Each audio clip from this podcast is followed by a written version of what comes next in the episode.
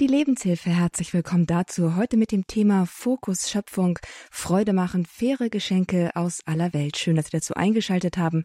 Mein Name ist Astrid Mooskopf und wir kommen heute hier in der Lebenshilfe ins Gespräch über die Weltläden. Viele von Ihnen kennen sie vielleicht, viele von Ihnen waren vielleicht auch schon mal in einem drin oder sind vorbeigelaufen. Auf jeden Fall, die Weltläden sind so ein kleines Mysterium. Man weiß nicht so ganz genau, richtiger Laden oder mehr soziales Projekt. Manche hat vielleicht sogar auch eine antiquierte Vorstellung von diesen Weltläden und mit diesen Vorstellungen, mit diesen etwas vagen Vorstellungen wollen wir heute in dieser Lebenshilfe aufräumen.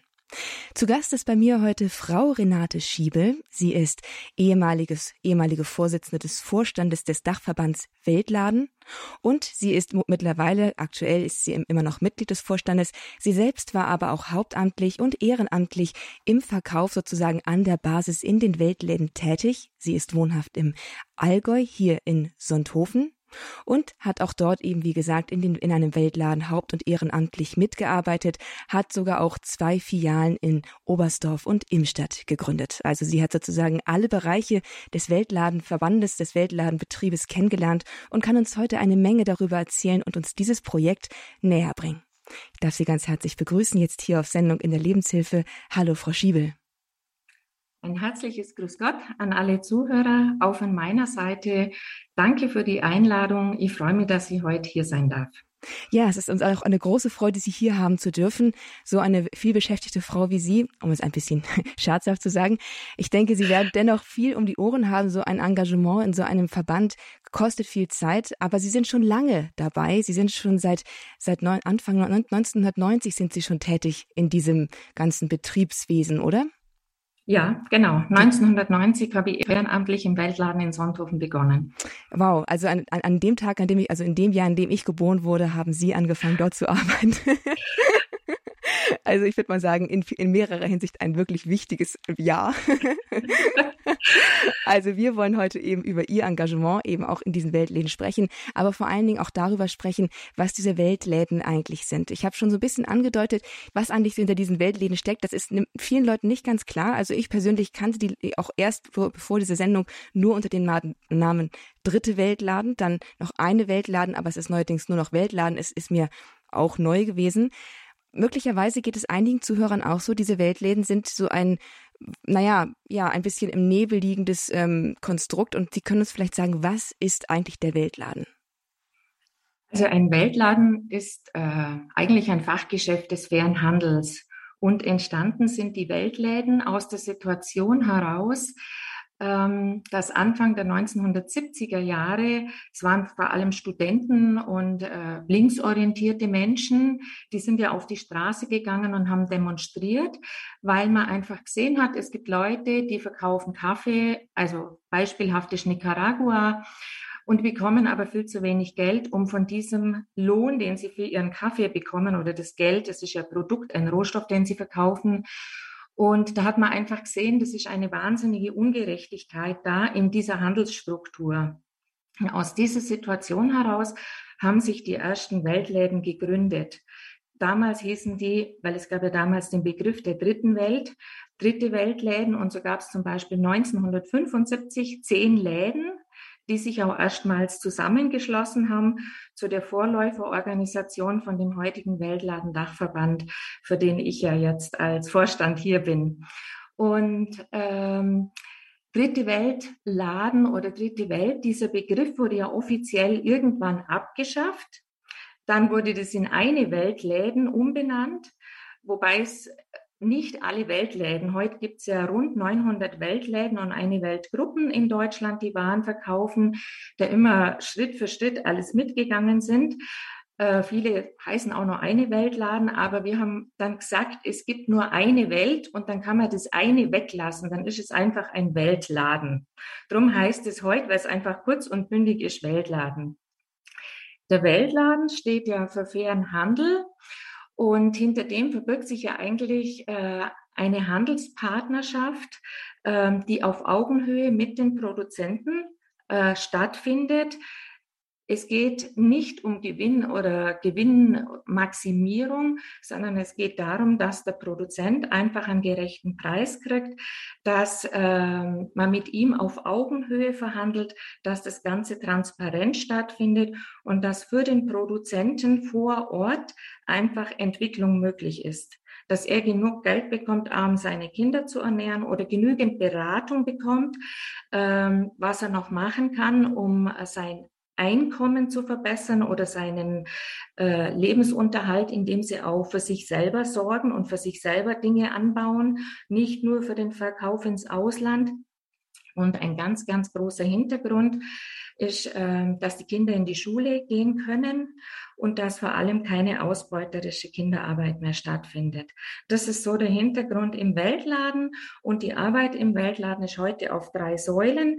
Das ist einmal der Verkauf der fair gehandelten Produkte, politische Bildungsarbeit und äh, oder politische Kampagnen und Bildungsarbeit an Schulen und äh, in der auch, auch in der Erwachsenenbildung. Genau dann ist es klingt so, als würde dieser Weltladen, dieser Weltladen-Dachverband auch sich ganz stark an die Verantwortung, die auf unserer Seite, auf, aus Europa jetzt zum Beispiel besteht, da auf, die, auf dieses Standbein ganz stark stellen und sagen, also wir hier in Europa haben eine Verantwortung dafür, dass es denen in der die es halt in den, in den südlich, globalen südlichen Ländern, dass es denen besser geht. Oder? Genau. Ähm, ja, und es hat sich ja auch einfach weiterentwickelt, aber genau darum geht es. Und heute durch ähm, hat sich ja wirklich viel getan und äh, Heute wissen einfach viel mehr Leute Bescheid, natürlich durch die sozialen Medien, das ganze Digitale und alles. Aber genau das ist der Hintergrund. Das ist eine Bewusstmachung für uns.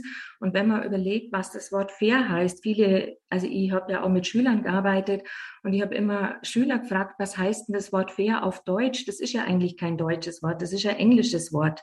Und das heißt gerecht. Und wir wollen einfach aufzeigen, auch wenn das ja nur in einem kleinen Umfang ist, dass gerechter Handel möglich ist. Und eigentlich, das ist momentan auch gerade so eine beginnende Debatte, das passt aber da gerade gut dazu, was sind die wahren Kosten zur Produktion eines Lebensmittels? Die müssen eigentlich bezahlt werden. Ja, das ist wirklich ein ganz großes Thema. Das ist auch viel beschäftigt. Das also, wo ich auch den Eindruck habe, meine Generation zumindest hatte auch eine, ist da zumindest mehr bewusst als, als zum Beispiel die Generation meiner Eltern. Das ist einfach schon viel mehr im selbstverständlichen Bewusstsein dieser Verantwortung, dieses, dieses Bewusstsein, dass wir eine Welt sind und dass wir eben nicht nur für uns als Nation denken, nicht nur für uns als Kontinent, sondern eben auch dadurch, dass wir wirtschaftlich verbunden sind, eben auch für die anderen mitdenken und auch Mitverantwortung tragen. Sie haben das ja so ein bisschen jetzt auch miterlebt, durch diese lange Zeit im Weltladendachverband, dass sie das einfach auch an wirklich auf allen Ebenen mit, mit vollzogen haben, da auch die Entwicklung mit beobachten konnten, jetzt natürlich auch gerade in Deutschland. Frau Schiebel, wie würden Sie denn sagen, was waren denn so die Etappen des Bewusstwerdens oder, oder der Veränderung, die, ähm, dass die da vor sich gegangen ist in Deutschland und bei den Menschen? Also vor allem ähm, einfach, ähm, dass das in, in eine breitere Öffentlichkeit getragen wurde. Und äh, die Weltläden, das muss man ja dazu sagen, da arbeiten ja vor allem Ehrenamtliche. In diesen 900 Weltläden in Deutschland arbeiten ja mehrere 10.000 Ehrenamtliche, inzwischen auch Hauptamtliche. Aber äh, man hat ja schon ganz bald gemerkt, dass das nicht ausreicht, äh, um genügend Kunden zu gewinnen. Für die Produzenten ist wichtig, dass möglichst viel verkauft wird, weil nur dann haben sie ja auch wirklich gutes, besseres Einkommen. Das nützt nichts, wenn sie, äh, wenn ein Kaffeeproduzent oder eine Kaffeegenossenschaft äh, einen Haufen Kaffee produziert, aber nur zehn Prozent über den fairen Handel verkaufen kann. Die wollen natürlich dann alles über den fairen Handel verkaufen. Und äh, 1992 wurde ja dann das äh, damals Transfersiegel, heute Fairtrade-Siegel eingeführt. Und ähm, damit kam auch viel mehr Werbung und Öffentlichkeitsarbeit in das ganze System, weil man hat einfach gesehen, mit den Weltläden, die es damals gab und den Ehrenamtlichen kann man die breite Öffentlichkeit nicht erreichen. Und ähm, dann mit dieser Digitalisierung, den sozialen Medien, auch ähm, die kontinuierliche Arbeit, auch äh, immer wieder die Politik auf äh, Themen aufmerksam zu machen, das hat einfach zu einer breiteren Öffentlichkeit geführt und zu so einem Wandel in dieser ganzen Bewegung. Wobei man sagen muss, der Gesamtumsatz vom ganzen Einzelhandel ist weniger als ein Prozent fair gehandelt. Und wo werden die anderen Produkte dann offensichtlich umgesetzt, weil offenbar dieses Fairtrade-Siegel hat ja offensichtlich dann doch sich noch an, an, woanders durchgesetzt als in den Weltläden. Genau, genau. Mhm. Und äh, also das Fairtrade-Siegel wurde ja dafür geschaffen, dass es, äh, dass diese Produkte in den Supermarkt können. Und anfangs äh, Fairtrade, äh, also heute heißt es ja auch Fairtrade äh, Deutschland, lang hieß es Transfer. Äh, es gibt heute auch eine internationale Organisation dazu, Fairtrade äh, International, wo einfach die Länderorganisationen von verschiedenen Ländern drin sind. Und äh, da man einfach gemerkt hat, in den Weltläden, das reicht nicht aus, ob man diese Produkte in den Supermarkt. Und klar, da ist eine Entwicklung kommen, äh, wo man dann schon gesehen hat, es gibt einen Parallelweg zu den, zur Arbeit der Weltläden gerade äh, wenn in Supermärkten oder heute ja auch in Discountern diese fair gehandelten Produkte stehen, was völlig okay ist, weil damit erreicht man ganz andere Menschen. Das sind oft keine Menschen, die jemals in den Weltladen kommen würden oder vielleicht dann irgendwann doch. Das weiß man nicht. Und ähm, aber das sind ja keine Läden, die äh, sonst äh, gute, sage ich mal, Handelspolitik oder gerechte Handelspolitik betreiben, weil die haben ja trotz allem breite Segmente, wo sie auf Dumpingpreise und Billigpreis und billige Produktion äh, setzen. Das muss man einfach ganz klar sagen. Und äh, der Weg der Weltläden und unserer Lieferanten, die 100 Prozent Fairhändler sind, ist eigentlich der, dass die ganze Kette heute überprüft werden kann und überprüft wird von der, also in kurz WFTO, das ist äh, auf Deutsch die Weltfairhandelsorganisation, an deren zehn Standards zum fairen Handel sich die Weltläden und unsere Lieferanten orientieren und auch überprüfen lassen. Jetzt habe ich zwei Fragen. Entschuldigen Sie, darf ja. ich? Ich habe zwei. Bitte? Ich habe jetzt zwei Fragen, haben sich mir im ja. Verlaufe dessen gestellt. Einmal haben Sie gesagt, das sind Leute, die kämen nie in den, Weltla in den Weltladen. Und dann die und dann die Sache mit der Lieferantenkette. Erstmal zu den Leuten, die in den Weltladen kommen. Frau Schiebel, wer kommt denn eigentlich alles so in den Weltladen? Wer besucht den und wer kauft bei Ihnen eigentlich ein? So von ja durchschnittlich. Das ist ganz unterschiedlich. Also A sind wir hier ja eine touristische Ecke. Zu uns kommen viele Touristen und oft sind es natürlich Leute aus dem kirchlichen Bereich, also auch bei uns zu Hause hier aus dem kirchlichen Bereich und äh, vor allem äh, Leute, die ähm, schon, also auch als ich jung war, aus dieser, ich will jetzt, jetzt sagen, alternativen Szene kamen, aber im Grunde genommen sind es schon die, aber das hat sich auch gewandelt. Heute kommen auch andere Leute.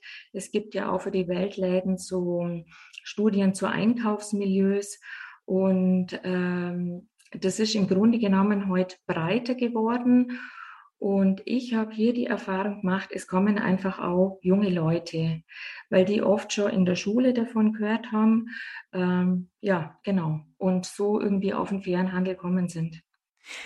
Darüber wollen wir vielleicht nochmal später weitersprechen. Das ist ein sehr interessantes mhm. Thema, gerade dass auch junge Leute kommen, weil das ja auch dafür spricht, dass sich das Sortiment auch in gewisser Weise geändert hat. Auch das Image, denn junge Leute sind doch auch sehr, also ich spreche da auch für mich sehr von den Äußerlichkeiten doch sehr bedingt.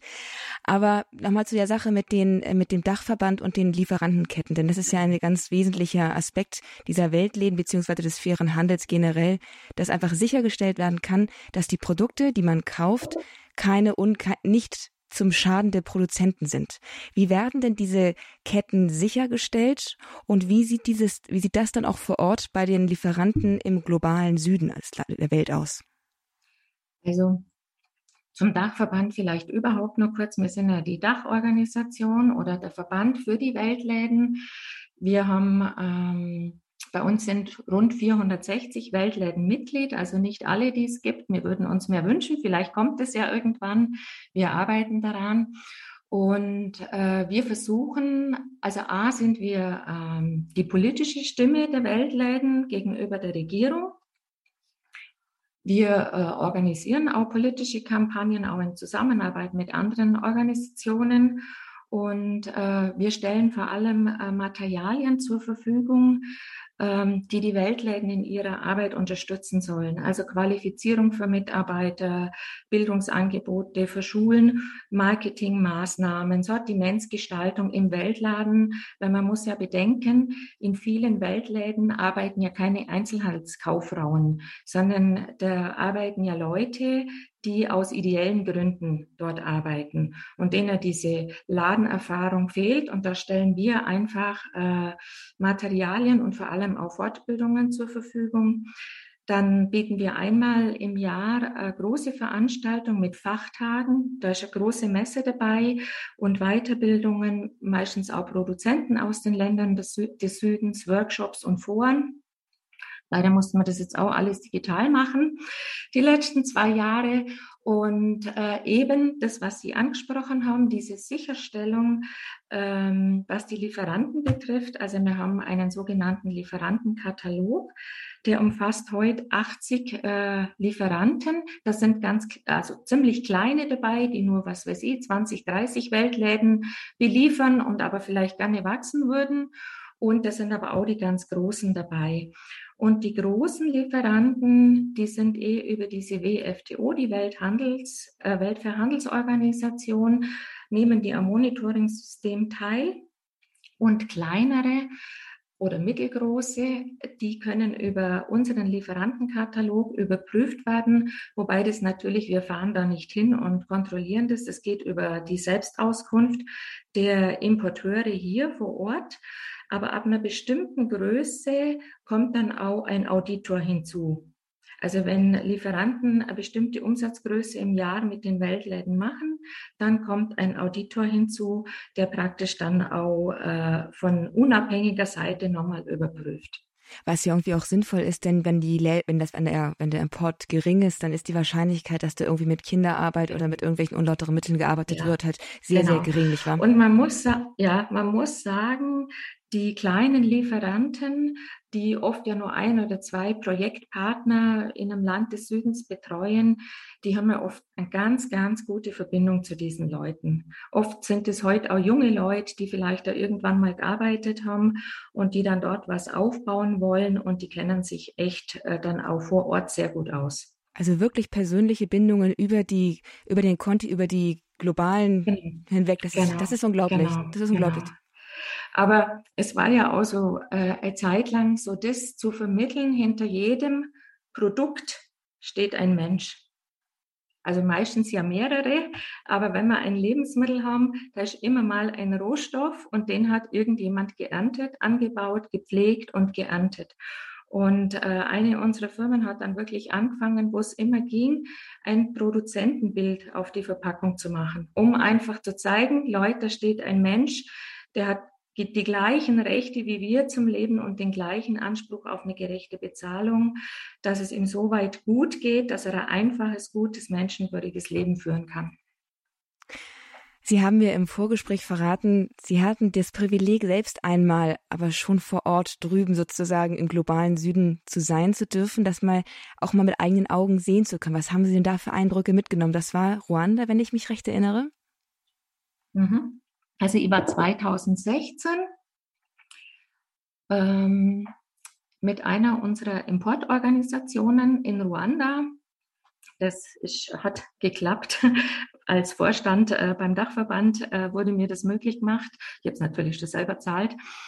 Ähm, und es war eine sehr interessante Erfahrung, auch nach dieser langen, langen Zeit im fairen Handel. Ich habe natürlich schon Produzenten kennengelernt, wenn die hier in Deutschland waren und Weltläden besucht haben aber einmal vor Ort zu sein und äh, wir haben damals oder ich habe äh, die Gruppe, die das war, wir haben äh, Teebauern äh, besucht. Wir durften auch selber auf der Teeplantage äh, Teeblätter pflücken und ähm, wir haben eine Kaffeeplantage besucht. Das war sehr interessant, weil auf der Plantage, beziehungsweise die Genossenschaft haben wir besucht, die Genossenschaftsgebäude, aber dann auch speziell die Bauern. Das war jetzt ja keine Großplantage. Weltweit, ich glaube, 80 Prozent des Kaffees wird ja in kleinbäuerlichen Strukturen angebaut. Und der faire Handel unterstützt ja vor allem diese kleinen oder gerade der faire Handel der Weltläden unterstützt ja diese kleinbäuerlichen Strukturen. Die Bauern schließen sich zu Genossenschaften zusammen und vermarkten dann den Kaffee gemeinsam. Und wir waren da in diesem zentralen Gebäude, wo dann auch äh, die Bauern den Kaffee hinbringen, wo die Kaffeekirschen der Kaffee, das sind ja zwei Bohnen, die Kanne von einer Kaffeekirsche, wo praktisch äh, diese Kaffeekirschen geschält werden, gewaschen werden, ähm, dann bleiben, zur, äh, damit sich dieses Fruchtfleisch löst, wo die dann aus dem Wasser wieder rauskommen und auf so großen Gestellen in der Sonne getrocknet werden. Das wird da alles vor Ort gemacht. Das konnten wir alles anschauen, das hat man uns alles zeigt. Und dann sind wir noch ähm, hat sich die Gruppe aufgeteilt. Da sind ganz viele Bauern kommen, als wir dort waren, auch um mit uns zu sprechen und uns Fragen zu stellen. Und wir durften dann äh, in ganz kleinen Gruppen mit Bauern zu ihrem Zuhause gehen. Die haben uns ihre Kaffeeplantage gezeigt. Und äh, ich war damals mit einem Bauer bei seinem kleinen Haus. Die Frau war gerade an der Ernte, die hat Kaffeekirschen gepflückt und er hat uns ganz stolz nur seinen Vorraum gezeigt, aber da war halt eine Glühbirne. Das ist einfach dieses Meer des fairen Handels. Es geht ja nicht nur um den gerechten Preis, sondern es gibt ja auch diese sogenannte Fairtrade-Prämie oder den Fairhandelsaufschlag zu Deutsch, wo die Genossenschaft und die Bauern gemeinsam bestimmen können, was sie mit dem Geld machen brauchen Sie jetzt einen LKW, der die Kaffeekirschen sammelt oder äh, wird einfach Strom in diese Hütten gelegt, weil Strom vor Ort da ist. In einem Land wie Ruanda, wo es ganz wenig Strom gibt, äh, ist das ja ein großer Vorteil, den zu haben. Vor allem, wenn man bedenkt, dass dieses Land am Äquator liegt und einfach zwölf Stunden Dunkelheit und zwölf Stunden Helligkeit hat und das nur um Minuten variiert. Das heißt, abends um sechs wird es in kürzester Zeit einfach dunkel und zwar in der Regel stockdunkel. Und äh, er hat uns das dann ganz stolz zeigt und wir haben dann auch natürlich Fotos gemacht, wir haben die dann auch hingeschickt. Das war einfach eine schöne Erfahrung, das mal zu sehen und auch die Dankbarkeit der Menschen, eigentlich auch dahin, da kommen jetzt diese weißen Europäer, die sich für diese Bauern interessieren. Und äh, wir haben auch noch ein ganz kleines Projekt besucht. Ähm, das wurde von englischen, von, von Engländern aufgebaut.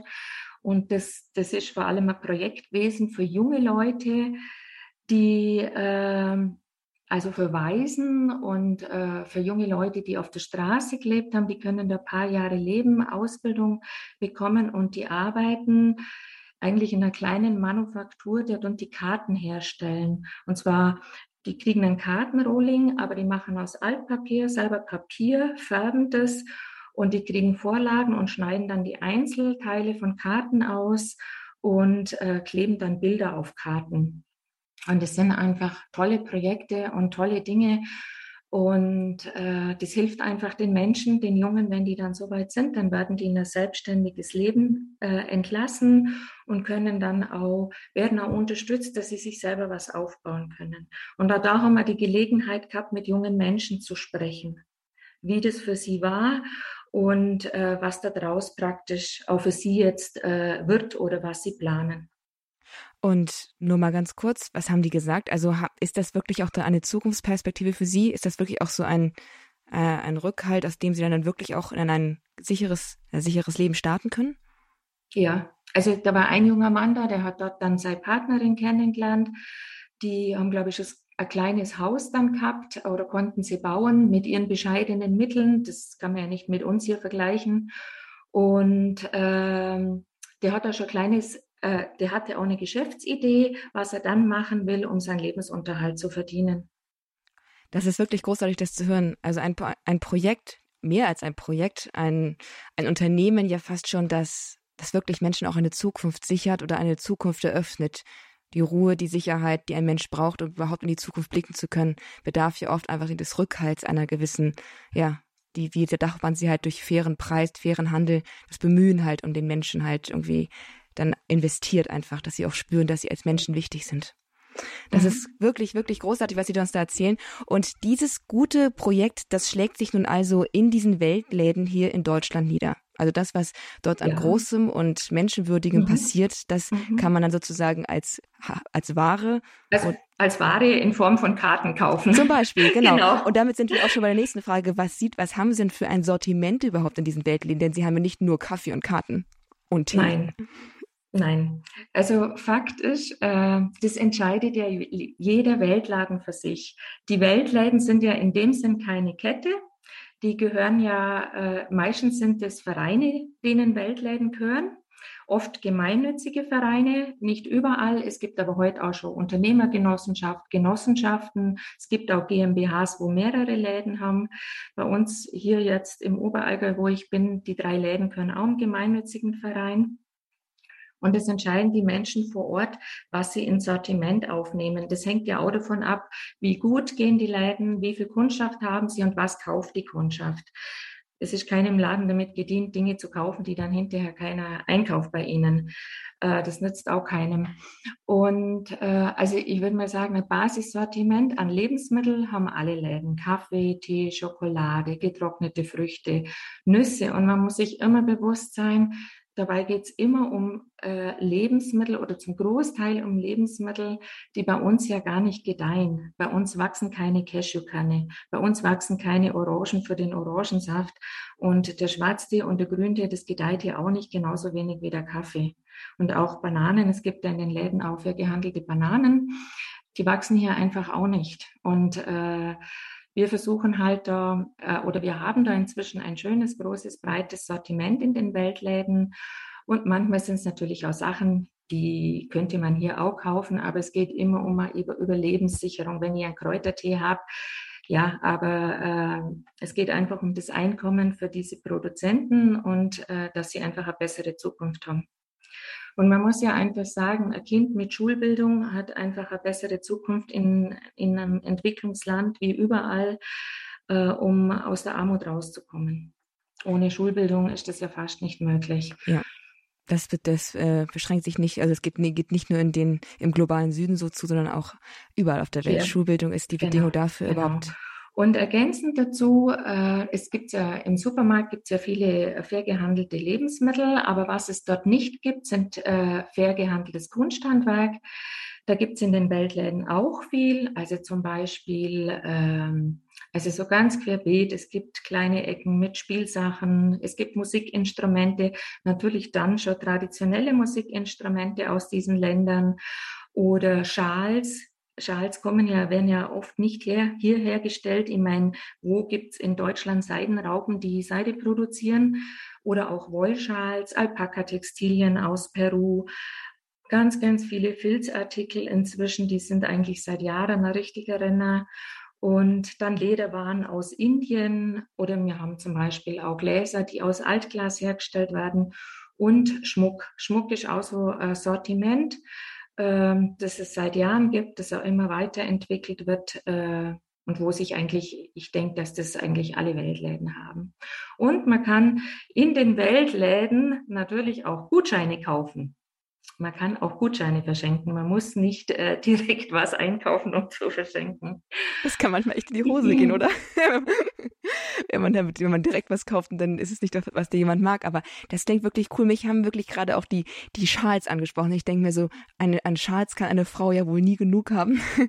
Und wenn man dann, genau. dann aber einen schönen Schal verschenken möchte und sie sagt Seidenschals und Wollschals, es gibt ja oft einfach nur diese Gemische. Und wenn man dann wirklich einen fair gehandelten Seidenschal, einen fair gehandelten mhm. Wollschal hat, wow, das ist dann auch ein, ein Geschenk, das, das wirklich nochmal in einem besonderen Sinne schön und wertvoll ist.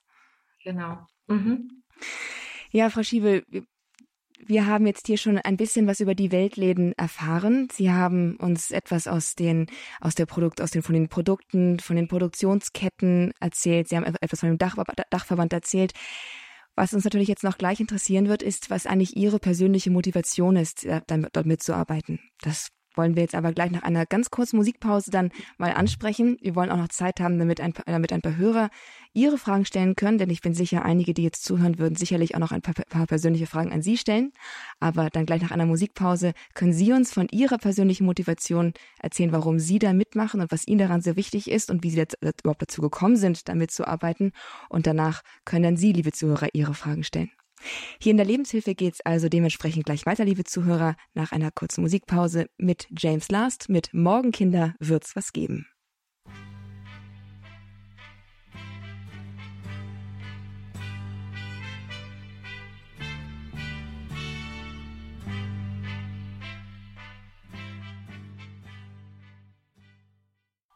Die Lebenshilfe, Fokus, Schöpfung, Freude machen, faire Geschenke aus aller Welt. Herzlich willkommen zu dieser Sendung, sagt Ihnen Astrid Mooskopf.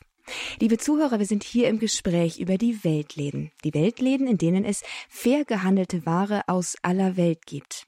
Wir sprechen hier mit Frau Renate Schiebel. Sie ist auf allen Eben, Ebenen des Weltladens, des Weltladendachverbandes und auch an der Basis im Verkauf, in der Aufklärung und in der Öffentlichkeitsarbeit tätig und tätig gewesen. Sie hat auch einzelne Filialen hier im Allgäu gegründet und aufgemacht. Und mit ihr sind wir im Gespräch, wie gesagt, wir haben auch schon eine Menge von ihr gehört über die Produktionsketten, über den Hintergrund, warum die Weltläden entstanden sind, was ihr Anliegen ist und was auch ihre Verdienste bereits innerhalb der Gesellschaft sind. Sie haben dazu beigetragen, dass ein gesteigertes Bewusstsein über, die, über den fairen Handel hier in unserer Gesellschaft gewachsen ist, gerade auch in der Generation, der ich angehöre. Ich bin der 1990er Jahrgang. Ich kann sagen, dass meine Generation auf jeden Fall schon einen ganz natürlichen Zugang zu dem Gedanken des fairen Handels, des fairen globalen Handels hat. Da hat sich der Weltladenverband ganz stark drum verdient gemacht.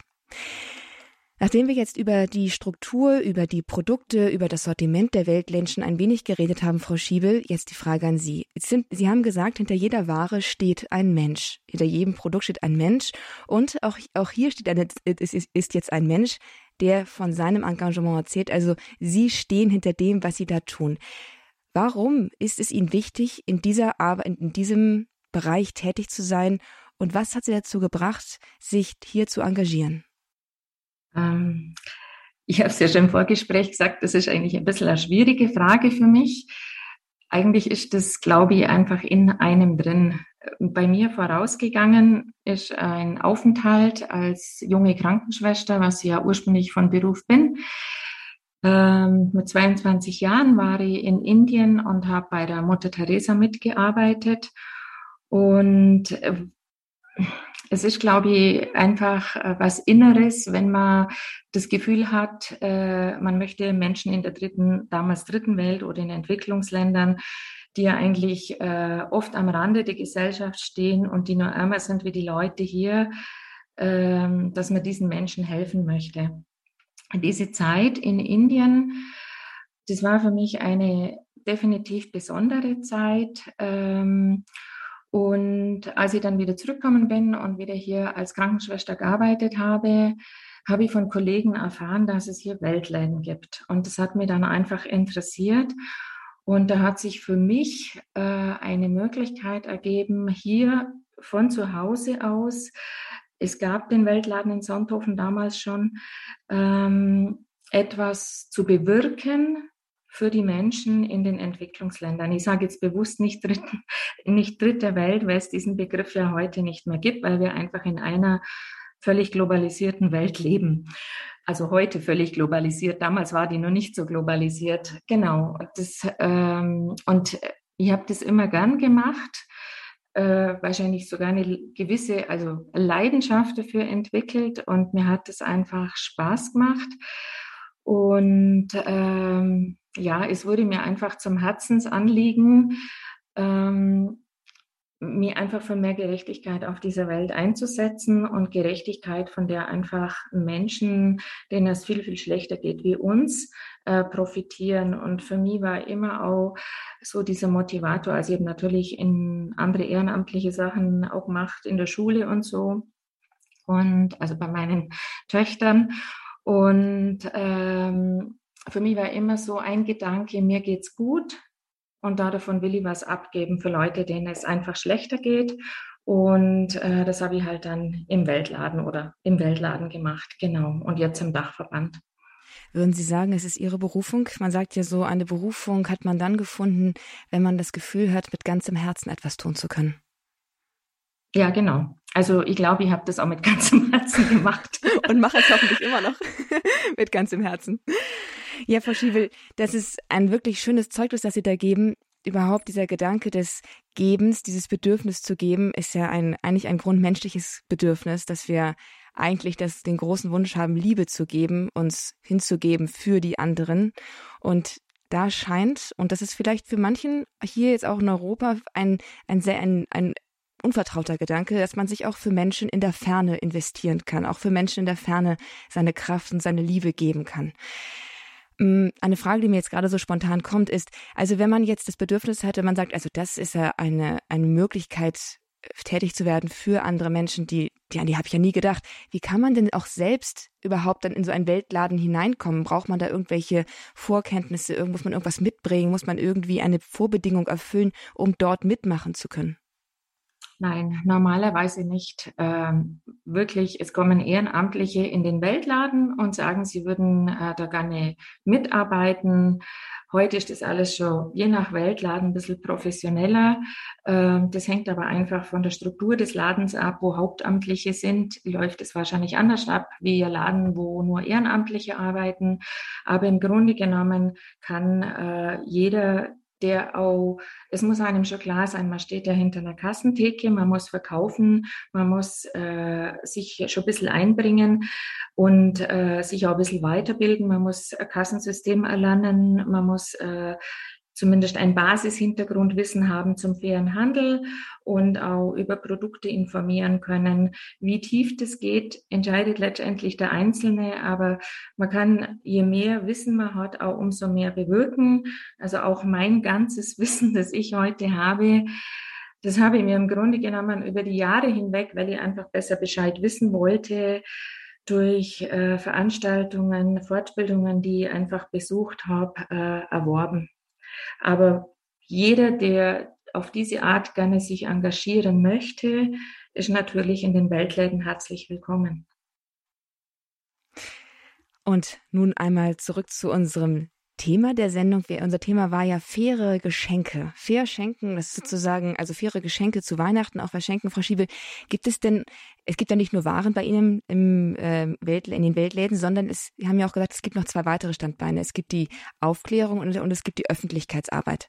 Gibt es zum Beispiel jetzt zu Weihnachten auch besondere es gibt einmal ein besonderes Sortiment zu Weihnachten, gibt es besondere Projekte zu Weihnachten und, äh, und wo kann man ihnen im weihnachtlichen oder vielleicht auch im adventlichen um Umfeld begegnen? Wo findet man denn sie überhaupt vertreten in der Öffentlichkeit? Also Weihnachten, da konzentriert sich äh, die Weltladenarbeit wirklich auf das Ladengeschäft. Es gibt weihnachtliche Sortimente, also viel Weihnachtsdekoration schon seit vielen, vielen Jahren und nicht nur in Form von Stannen, Baumanhängern, natürlich auch jede Menge Weihnachtssüßigkeiten und äh, es gibt auch Krippen aus aller Welt in den Weltläden zu kaufen. Ja, ähm, das ist, also wir haben über Jahre hinweg viele, viele Krippen, vor allem aus Peru verkauft.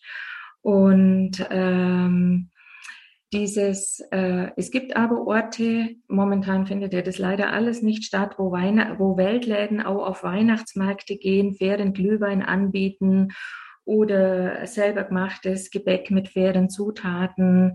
Das alles gibt's ja als Möglichkeit. Und das heißt, äh, die Weltläden bewerben das natürlich in ihrer Ladenarbeit, im Schaufenster, um Leute, um die Kunden darauf aufmerksam zu machen. Und Frau Schiebel, ich meine, Sie haben ja auch mit am Sortiment sicherlich auch in den Filialen, die Sie damit eröffnet haben, sind Sie wahrscheinlich auch irgendwie mit involviert. Gibt es etwas, von dem Sie sagen würden, das würde ich auch zu Weihnachten auf jeden Fall verschenken? Gerne. Also Mhm, genau. Also es kommt ja immer darauf an, wem man was schenkt, aber ähm, wir sind ja heute Menschen, die praktisch fast alles haben. Und ähm, ich verschenke gerne, wenn es ein größeres Geschenk sein soll, Gutscheine. Ich muss sagen, die Weltläden haben eher weniger Geschenke für Männer. Wir haben einfach viele Geschenke für Frauen. Vielleicht liegt es auch daran, dass vor allem Frauen einkaufen, aber es kommen heute auch viele Männer in die Weltläden. Und etwas, was immer gut ankommt, sind einfach Lebensmittel. Wir haben so besondere Schokoladen, äh, diese Tees, die wir haben, oder einen schönen Kaffee. Wir haben ja auch besonderen Kaffee, zum Beispiel Wildkaffee aus Äthiopien. Äthiopien, das Land, wo der Kaffee ja ursprünglich herkommt. Mm, und Wildkaffee, das heißt, es ist kein Plantagenkaffee, der wächst dort wild im Regenwald und äh, wird dort von den Menschen gesammelt und dann weiterverarbeitet, äh, also hier zum Kaffee. Und ähm, ja, und sowas. Oder andere erlesene Kaffees aus besonderen Ländern. Wir haben im Weltladen gibt es einfach Kaffees, wo dann nur eben Länderkaffees sind, wo nur Bohnen aus diesem Land drin sind.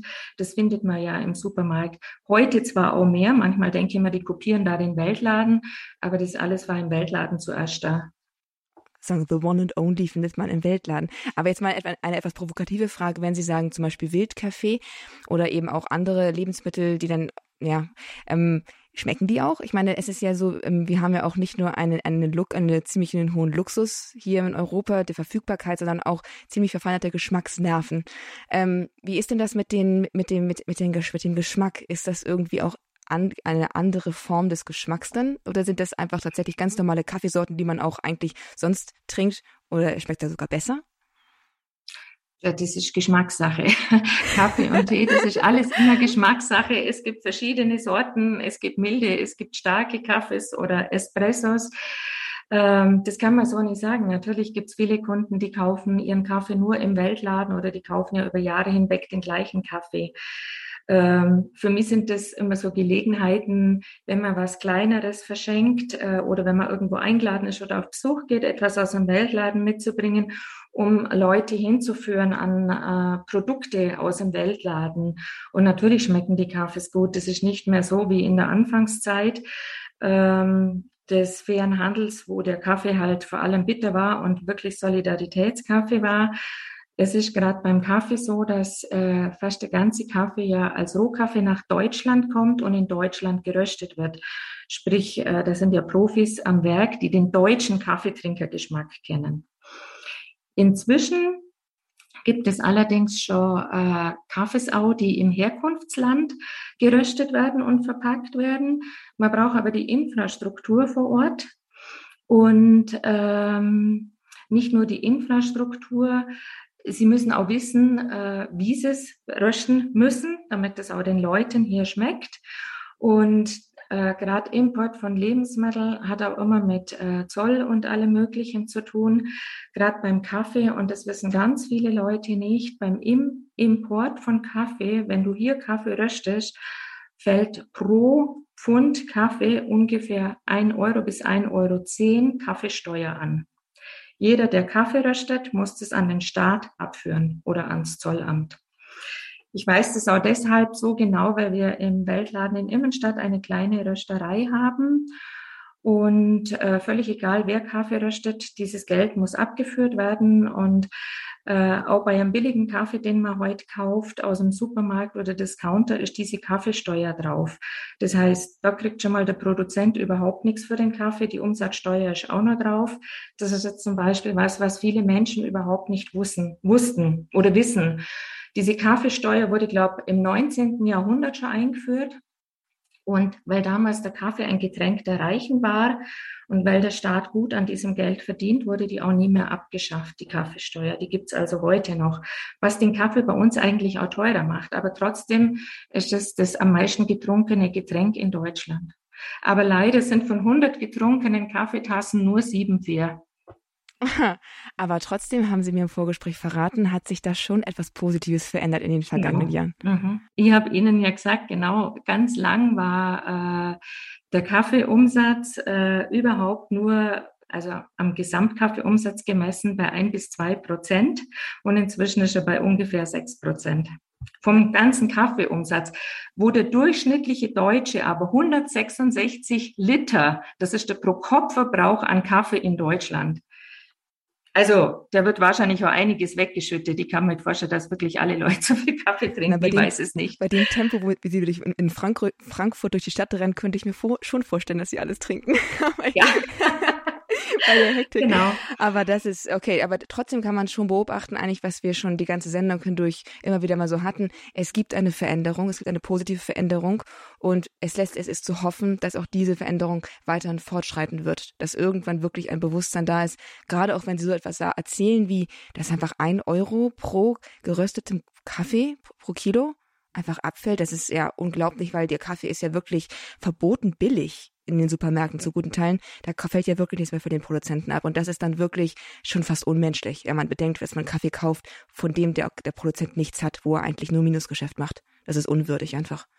Also von daher ist es auf jeden Fall eine Entwicklung, die wir hoffen, dass sie weiterhin anhält und von der ich auch zuversichtlich bin, dass sie anhalten wird, wenn ich mir so das Bewusstsein des fair, des fair gehandelten, ja, in der Öffentlichkeit anschaue, auch über die Weltläden hinaus, wird es hoffentlich auch weiterhin fortschreiten.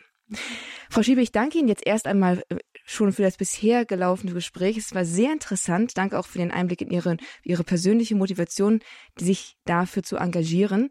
Und jetzt lade ich unsere Hörer ganz herzlich ein, wenn sie möchten, auch hier anzurufen, hier in der Lebenshilfe bei Radio Horeb und an Frau Schiebel ihre Fragen zu stellen zum Thema fairer Handel, zum Thema Weltladen, vielleicht auch zum Sortiment des Weltladens. Frau Schiebel kann Ihnen umfassend Auskunft geben. Sie kennt sich auf allen Ebenen des Weltladenhandels und des Weltla Welt Weltladenbetriebes und der Struktur aus und die sind herzlich eingeladen, hier ihre Fragen zu stellen.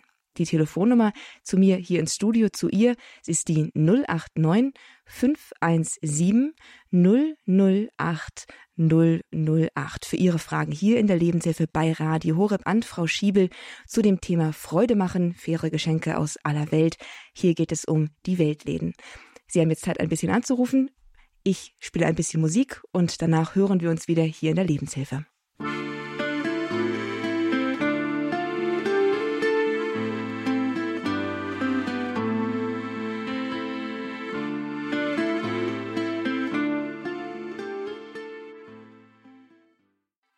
Die Lebenshilfe bei Radio Horeb heute mit dem Thema faire, faire Freude machen, faire Geschenke aus aller Welt. Wir sprechen über die Weltläden. Vielleicht kennen Sie einige noch unter dem Namen Dritte Weltladen, eine Weltladen, aber der offizielle Name, the one and only, ist Weltladen. Also merken, wir sind eine Welt, also gibt es auch nur den Weltladen. Hier zu Gast ist Frau Renate Schiebel aus dem Allgäu, aus Sonthofen im Allgäu. Sie ist Mitglied im Vorstand des Dach, im Vorstand des Dachverbands Weltladen, meine Güte, das ist ein, ist ein Gedankendreher, und, äh, und hat aber war auch jahrelang haupt- und ehrenamtlich im Weltladengeschäft tätig. Heute hat sie uns eine Menge schon von den, von diesen Weltläden erzählt, von der Entwicklung, von dem, vom, vom Engagement, von den Zielen und von den Anliegen und auch von ihrer persönlichen Motivation. Und vor allen Dingen hat sie uns auch davon erzählt, was man eigentlich in den Weltläden kaufen kann. Diese ganze Sendung können Sie natürlich auch noch einmal nachhören, nachdem wir sie beendet haben. Jetzt, jetzt ist aber erst einmal Zeit für Sie, dass Sie Ihre Fragen stellen. Liebe Zuhörer, Sie können jetzt anrufen unter der 089 517 008 008 und Ihre Frage persönlich hier an Frau Schiebel richten zum Thema Weltladen und fairer Handel. Das haben Sie auch schon getan. Ach, erstmal, ich weiß gar nicht, ob ich mich vorgestellt habe. Mein Name ist Astrid Mooskopf. Da wissen Sie auch, wie Sie mich ansprechen müssen. Jetzt hat schon eine Hörerin, hat schon angerufen. Und Frau Schiebel, ich darf stellvertretend für Sie eine Frage stellen. Die Dame fand sehr interessant, was Sie alles erzählt haben, war sehr interessiert und fragte mit einem gewissen Recht, wie sieht es denn mit den, mit Online-Shops der Weltläden aus? In heutigen Zeiten ist es ja ein bisschen schwierig, gerade jetzt auch, wo der, womögliche Lockdowns wieder drohen oder überhaupt die ganzen Beschränkungen. Gibt es so etwas wie Online-Shops, wo man auch da auch fair so sozusagen online ein einkaufen kann? Es gibt teilweise von den Lieferanten, also von den von unseren Lieferanten, die haben eigene Shops. Es gibt manche Weltläden, die das anbieten. Es gibt Weltläden jetzt in der Corona-Krise, die äh, Listen haben, was man dort bestellen kann. Man kann äh, das haben ganz viele Weltläden jetzt in, während Corona gemacht, im Weltladen anrufen, Sachen bestellen und dann halt abholen, wenn, wenn die Läden geschlossen werden. Es war jetzt auch deutschlandweit unterschiedlich, ob er Weltladen offen haben durfte, was er verkaufen durfte oder ob er schließen musste. Und es ist ein großes Projekt des Dachverbandes, einen Online-Shop aufzubauen, ähm, ja, das wird irgendwann kommen, aber momentan gibt es einfach einen Online-Shop gesamt für Weltläden noch nicht. Wie gesagt, einzelne Weltläden bieten das an. Man kann auch, da muss man wirklich einfach schauen, aber sonst einfach beim Weltladen vor Ort anrufen und nachfragen, ob man Waren bestellen kann auf jeden Fall eine gute Lösung. Spricht auch dafür, dass man einfach den persönlichen Kontakt hat. Dann kann man auch zu den Hintergründen genau. sich nochmal besser informieren lassen, auch persönlich. Ist dann ja auch ein Stück weit das, das Charisma dieser Weltläden, dass man in persönlichen Kontakt kommt. Wie hinter jeder Ware ein Mensch steht, so steht auch hinter jeder Info Information ein Mensch, nicht wahr? Danke, Frau Schiebel, für diese Information. Ich hoffe, dass die Hörerin damit etwas anfangen kann und dass sie damit irgendwie auch weiterkommt, denn offensichtlich war das Interesse da wirklich groß, auch etwas, ähm, ja, sich oder vielleicht auch mal umzuschauen im Weltladen. Eine weitere Hörerin ist jetzt bei uns in der Leitung. Es ist Frau Schmidt und sie ruft an aus der Nähe von Frankfurt, aus der Nähe der hektischen Stadt, habe ich schon gescherzt. Hallo Frau Schmidt, grüße Sie. Hallo, Frau Skop, grüße Sie auch. Also mir hat der Vortrag auch sehr, sehr gut gefallen. Wir haben in Seligenstadt einen ganz großen ähm, ähm, Dritte Weltladen, sage ich jetzt einmal. Also die Damen sind sehr engagiert und ich habe schon viel gekauft in, in den Welten, besonders meine schönen Ketten. Und die werden immer bewundert. Und wenn Sie jetzt so sprechen, dass da immer ein Mensch dahinter steht, der das mit Geschick, mit, mit Talent, diese feine Ketten manchmal fertigt und so, ach, die werde ich jetzt mit einem ganz anderen äh, Gefühl dann anziehen und tragen. Ich danke den Frauen, die da in Peru und überall diese wunderschönen Arbeiten machen. Und auch der Kaffee, der ist natürlich herrlich. Und es war schade, wie der Laden in Seligenstadt zu war. Und ich wollte meinen Kaffee kaufen. Und die Damen waren zwar drin und haben umgeräumt, die sind umgezogen in einen neuen Laden, etwas größer, schön alles ausgestellt und dekoriert. Und dann haben sie mich gesehen, haben sie gesagt, wir dürfen ja nicht, aber kommen Sie schnell rein nehmen Sie einen Kaffee mit. Aber jetzt ist natürlich wieder offen gewesen. Jetzt konnte man wieder gut einkaufen.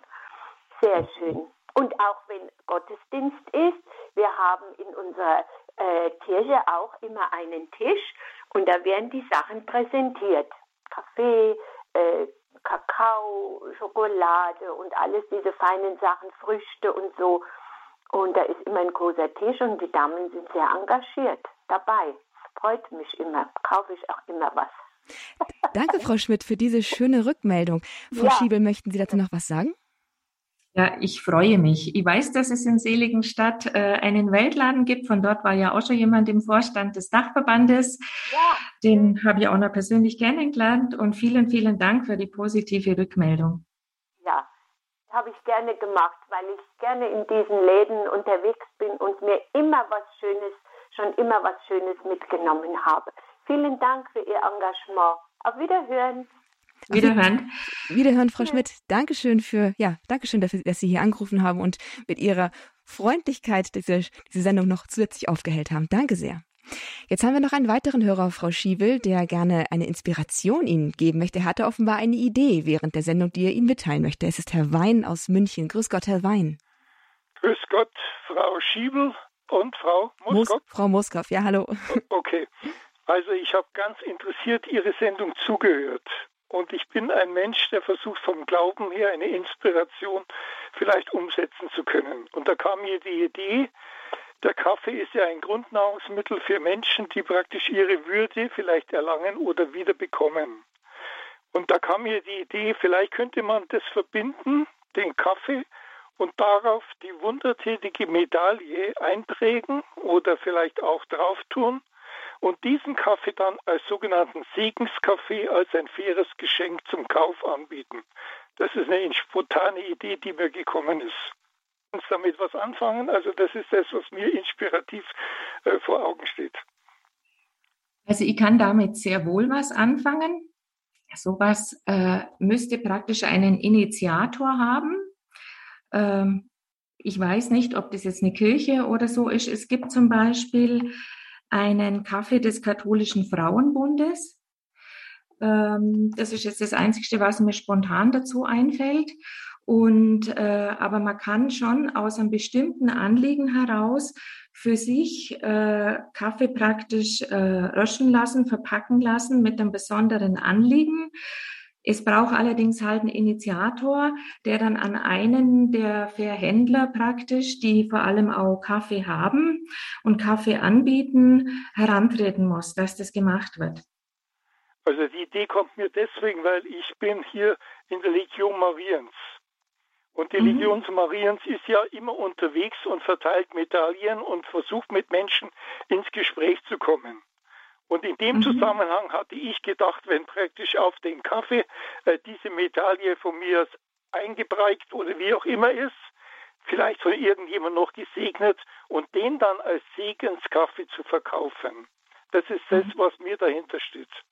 Mhm. Also ein, ein, mhm. sichtbares Zeichen, äh, dass es sich hier äh, darum geht, ich möchte den Menschen, so wie Gott ja sagt, der Mensch lebt nicht vom Brot allein, sondern von jedem Wort, äh, das aus dem Munde Gottes kommt. Es wäre mhm. ein evangelistischer Auftrag, der ein glaubwürdiges Zeugnis geben würde, weil das Kaffee ist ja so gesehen ein Grundnahrungsmittel für viele Menschen. Und das wollte ich damit verbinden, äh, dass Gott auch hinter dem steht. Und darum wäre mir persönlich wichtig eben äh, da, also ich kenne es von der Legion Mariens, also äh, da bin ich dort und da kriegen wir immer jede Menge von wundertätigen Medaillen. Da gehen wir auf die Straße, versuchen mit Menschen ins Gespräch zu kommen und dann sagt man, wollen Sie die nehmen? Ja, die hat die und die Auswirkungen und so weiter. Und ich bin mir ganz sicher, dass mit Kaffee ging es besser weg, oder? Wenn, da, wenn, Sie, wenn Sie Kaffee und Medaille anbieten würden, dann würde es noch besser weggehen. Ich, ich, würde die, die, äh, die, Medaille praktisch in den Kaffee rein, also obendrauf als Emblem sozusagen. Mhm. Mhm. Und, mhm. und dann würde ich ihn als Segenskaffee äh, verwenden. Und ich garantiere Ihnen, äh, dass, dass es Frucht bringt. Das ist eine schöne und interessante Idee, die vielleicht jetzt entweder, entweder Sie wären der Initiator, Herr Wein, oder es hat jetzt jemand gehört und sagt, das ist doch mal eine super Idee und ich meine, wir sind eine große Hörergemeinschaft, vielleicht hätte es jetzt gerade auf fruchtbaren Boden gefallen. Frau Schiebel, möchten Sie noch dazu was sagen oder haben Sie schon gesagt, was Sie sagen wollten? Nein, ich habe eigentlich gesagt, was ich sagen wollte. Man muss einfach an einen der äh, Anbieter herantreten, die fair gehandelten Kaffee anbieten. Und letztendlich bei irgendwelchen Fragen www.weltladen.de, das ist die Adresse vom Dachverband, äh, da kriegt man eigentlich zu allem Auskunft. Wunderbar. Dann haben wir sozusagen, jetzt haben wir eine Idee, wir haben auch die Möglichkeit, wir haben einen möglichen Weg und eine, einen Ort nachzufragen. Also Herr Wein, Dankeschön für diesen für diese Inspiration, die Sie hier mit eingebracht haben und auch allen anderen Hörern, die hier angerufen haben, einen herzlichen Dank für die Rückmeldungen und die Nachfragen. Es ist jetzt bereits kurz nach elf. Unsere Zeit neigt sich hier dem Ende zu.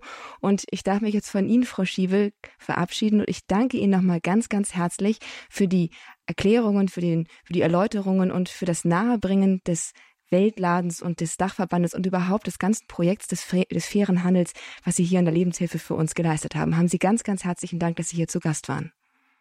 Ich sage auch vielen herzlichen Dank. Äh, es war mir eine Freude, das hier zu tun heute. Alles Gute allen Hörern, eine schöne Vorweihnachtszeit und äh, bleiben Sie gesund und vielleicht besuchen Sie ja mal den Weltladen in Ihrer Nähe. Vielen Dank. Ja, vielleicht besuchen Sie mal den Weltladen in Ihrer Nähe.